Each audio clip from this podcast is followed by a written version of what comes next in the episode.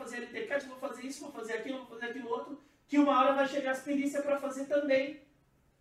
E não chega. Esse é o que nós chamamos de clínico geral. A pessoa trabalha como clínico geral. Quem tem uma dor de um processo trabalhista não quer um clínico geral, ele quer um especialista, porque dói no bolso o processo trabalhista.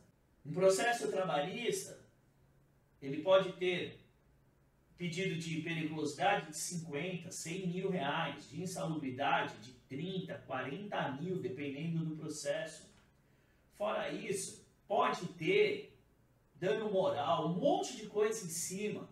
E as empresas ficam é, é, na mão quando precisam de um profissional que elas não têm.